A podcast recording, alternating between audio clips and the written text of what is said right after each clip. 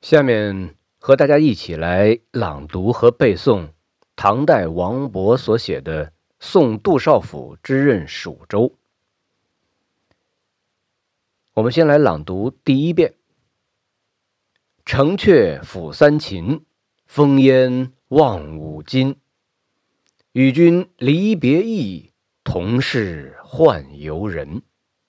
海内存知己，天涯。”若比邻，无为在歧路，儿女共沾巾。好，下面的内容是这首诗的白话译文。三秦之地护卫着巍巍长安，透过那风云烟雾，遥望着蜀川。和你离别，心中怀着无限情意，因为我们同是在宦海中沉浮的。四海之内有知心朋友，即使远在天边，也如近在比邻。千万不要在岔路口上分手之时，像多情的少年男女那样悲伤的泪湿衣襟。这首诗里头有一个语言活用的现象，就是“烽烟望五津”。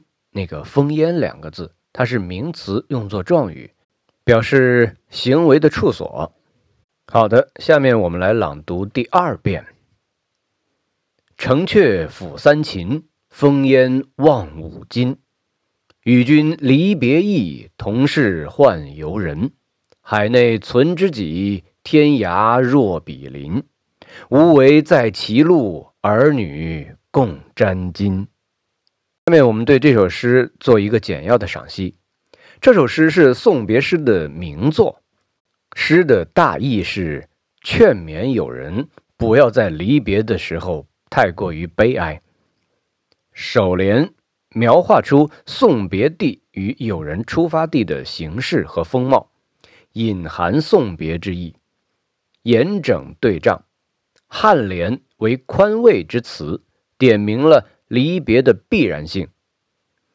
以实转虚。文情跌宕，颈联奇峰突起，高度的概括了友情深厚、江山难阻的情景，使友情升华到一种更高的美学境界。尾联点出颂的主题，而且继续劝勉叮嘱朋友，也是自己情怀的吐露。这首诗开合顿挫，气脉流通，意境旷达。堪称送别诗中的不世经典。整首诗仅仅四十个字，却纵横捭阖，变化无穷，仿佛在一张小小的画幅上包容着无数的丘壑，有着看不尽的风光，至今广泛流传。城阙辅三秦，烽烟望五津，属于宫队中的地名队，极其壮阔。极其精整。第一句写长安的城垣宫阙被辽阔的三秦之地所抚，气势雄伟，点明送别之地。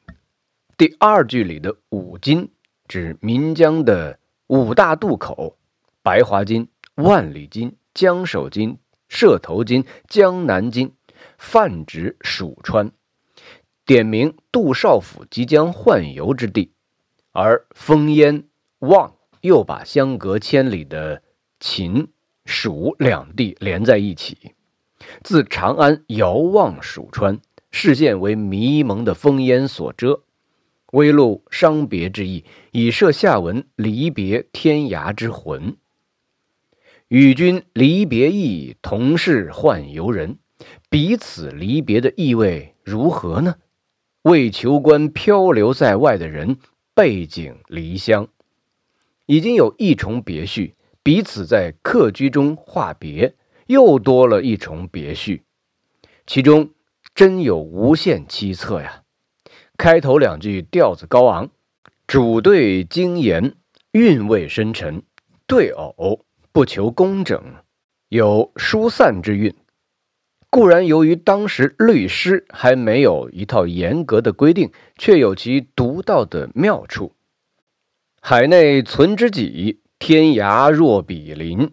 这两句境界又从狭小转为宏大，情调从凄恻转为豪迈。海内存知己，天涯若比邻。远离分不开知己，只要同在四海之内，就是天涯海角，也如同近在邻居一样。一秦一蜀，又算得了什么呢？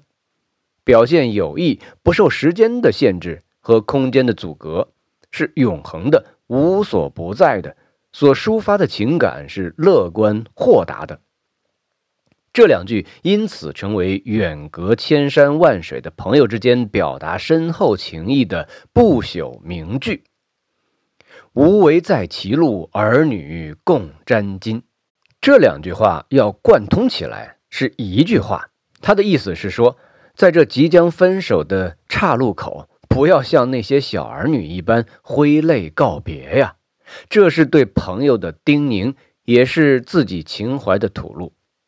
在歧路，点出题面上那个“送”字。歧路者，岔路也。古人送行，常至大路分岔处分手，所以往往把离别称为临歧。总的来讲，这首诗开合顿挫，气脉流通，意境旷达，音调明快爽朗，语言清新高远。内容独树悲石，这首诗一袭往昔送别诗中悲苦缠绵之态，体现出诗人高远的志向、豁达的情趣和旷达的胸怀。王勃与杨炯、卢照邻、骆宾王齐名，世称初唐四杰。其中，王勃呢是初唐四杰之首。唐高宗上元三年八月。他从交趾探望父亲返回时，不幸渡海溺水，惊悸而死。他在诗歌题材上擅长五律和五绝，他的代表作就是咱们今天背诵的这首诗。另外，他的主要文学成就是骈文，无论是数量还是质量，堪称一时之最。他的另外一篇代表作是我们也要求背诵的《滕王阁序》。后，我们再将这首诗朗读一遍：“城阙辅三秦，烽烟望五津。与君离别意，同是宦游人。海内存知己，天涯若比邻。无为在歧路，儿女共沾巾。”